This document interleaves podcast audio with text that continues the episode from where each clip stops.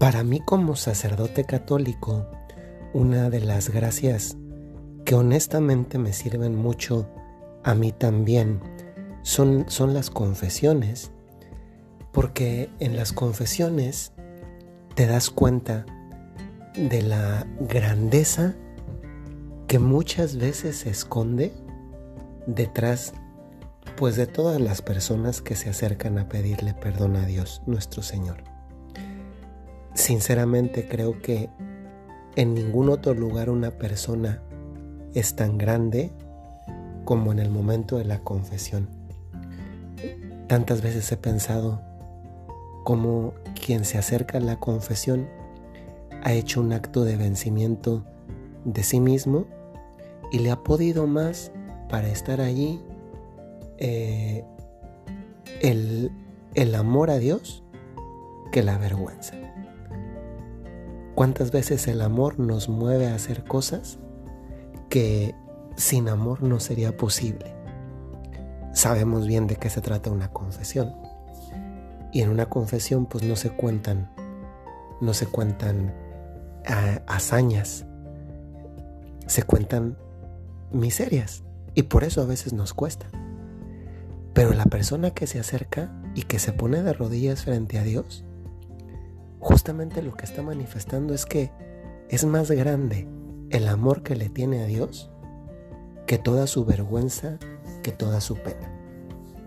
Y he querido comenzar con esto porque sinceramente, y perdón que es la tercera vez que utilizo la palabra sinceramente, pero es que es así, a veces me enternecen personas que además van por la vida como no dándose cuenta de lo buenas personas, de lo gran cristianos que son.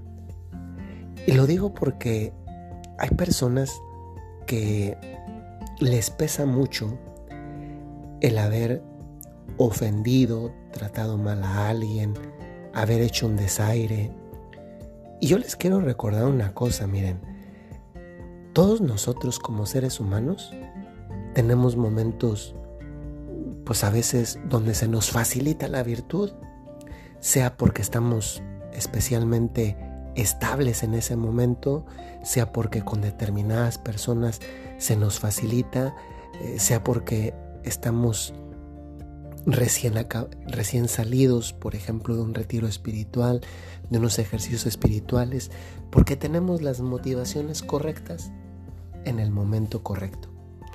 Pero también es verdad que otras veces nos cuesta un montón. También a usted, padre.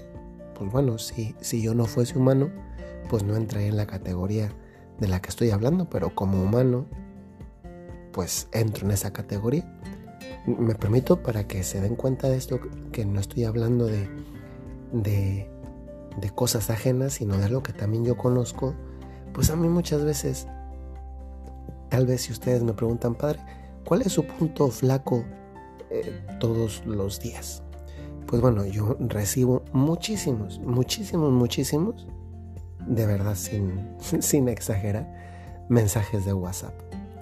Y a veces simplemente son las manitas, a veces son preguntas y, lo agradezco ya cuando lo veo con serenidad, por ejemplo al final del día en la capilla, pues me doy cuenta que detrás de eso hay un valor, está el valor de la confianza que tienen las personas que me escriben, eh, eh, tal vez la cercanía que quieren manifestar, eh, el, deseo de recibir algún tipo de ayuda, y, y lo entiendo y lo valoro. Pero a veces cuando son tantos mensajes, y a veces, no todos, pero a veces innecesarios, pues me causan agobio porque se me llena, se me llena, se me satura. Y a veces cuando tengo que dar una negativa a alguien, por ejemplo, para decir, mire, no puedo ayudarle por esta razón en esto, o no le puedo contestar ahora mismo, porque honestamente no me da el tiempo, aunque muchas veces quisiera estirarlo, a veces las personas se enojan y pues, pues también uno termina molesto porque sabe que no fue por mala voluntad que uno tuvo que dar una negativa algunas ocasiones, casi siempre le echo ganas, aunque a veces me tardo para, para poder ayudar en todo lo que me piden. Y a mí a veces pues eso en el momento me causa como malestar, incomodidad, a veces incluso, pues hasta enojo, pero ya después llega el momento de serenidad. Y yo creo que también a ustedes, ustedes saben que hay momentos de la vida en las que tal vez dijiste una palabra de la que después te arrepientes, tal vez hiciste un gesto del que después te arrepientes, tal vez hiciste algo que en otro momento no hubieras hecho o que por irreflexión reaccionaste de esa manera y que eh, tal vez en otra circunstancia, eh, en un momento más oportuno, eh, cuando, si te hubieran hablado de determinada manera o si tú hubieras tenido la motivación espiritual justa, pues hubieras reaccionado de una manera distinta. Y a veces como después de eso se derivan conflictos, no siempre, pero a veces también se derivan conflictos, pues uno termina todavía más intranquilo. Hay personas que tienen una finura de conciencia y una finura, una delicadeza de trato que pues incluso pues se sienten mal después de que han hecho algo que, que no, no, no tenían pensado realizar de esa manera. Y creo que aquí el punto es aprender lo que nos deja la frase de este día. Hay que aprender a distinguir entre nuestro Pedro y nuestro Judas. ¿Cuál es la diferencia entre Judas y entre Pedro? Pues Pedro tuvo un mal día, fue débil, lo reconoció, pero luego le echó ganas y después, ojo, ¿eh? Pedro después se volvió a equivocar. Pedro se equivocó, negó a Jesús, pero luego se levantó, pidió perdón, echó ganas fue para adelante. Pero más adelante se volvió a equivocar y otra vez se volvió a levantar. Y, más adelante otra vez se volvió a equivocar y se volvió a levantar. Pedro es alguien que se parece mucho a nosotros porque se cae, pero no se queda tumbado en el suelo, no se queda amarrándose en el lodo, después se levanta. Sí, se levanta. Y la diferencia de Pedro con Judas es que Judas y se queda tirado. Judas no tuvo un mal día. Judas fue una mala persona. Ojo, ¿eh? eso no me lo estoy inventando yo.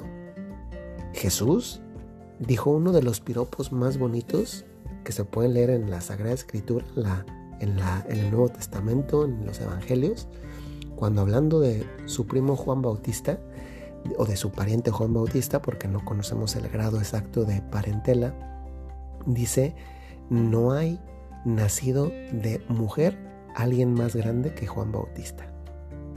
Dice el piropo más bonito que puede decir de, un ser humano.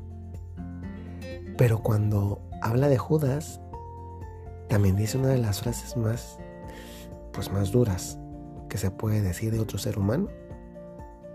Y dice, más le valdría no haber nacido. Eso es muy duro, ¿eh?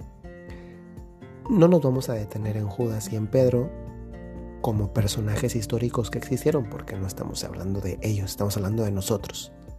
Pero el ejemplo de Pedro y el ejemplo de Judas nos ayudan para entendernos a nosotros. Puede ser que tú hoy, ayer o mañana hayas tenido tuviste o vas a tener un mal día. Pero eso es parte de la vida. Si te caes, te levantas y sigues adelante. Te levantas, pides perdón, sigues adelante. Pero eso no significa que eres una persona mala. Aprende a distinguir tu Pedro de tu Judas, ¿eh? Y si alguna vez comienzas a reconocer un Judas en tu vida, atención y echarlo fuera. Pedro tuvo un mal día. Como tú y como yo a veces tenemos mal día. Judas era una mala persona. Si tú alguna vez, incluso, pues si se puede decir, sin querer queriendo, ofendes a alguien, a ver, pides perdón, te levantas y sigues. Porque errores los cometemos todos. Pero no te quedes anclado en el pasado. No te quedes anclada en el pasado. A veces podemos ser como Pedro. Pues ok, nos levantamos, pedimos perdón, seguimos adelante. Pero nunca debemos ser como Judas, malas personas. personas que se complacen en el daño que hacen a otros. No, eso, eso no, ¿eh? Aprende a distinguir en tu interior qué está viendo más en mí. Un Pedro, alguien que se equivoca, pero que no quiere equivocarse, le echa ganas, aunque a veces se vuelve a caer. O un Judas, alguien que se está conformando con ir de error en error al grado de que le gusta quedarse nadando en el lodo. Pues creo que eso te va a ayudar, nos va a ayudar. Primero para dimensionar, para que no, para que no te sientas mal de más, si se puede decir así. Pero también para que te sientas mal cuando sí debes sentirte mal. Pues esta es la meditación de hoy, la reflexión de hoy, a echarle ganas. Porque Dios nos da una mano allí donde también nosotros estiramos la nuestra. Porque Dios nos quiere levantar, pero no lo va a hacer si nosotros no le ayudamos. Un saludo muy cordial.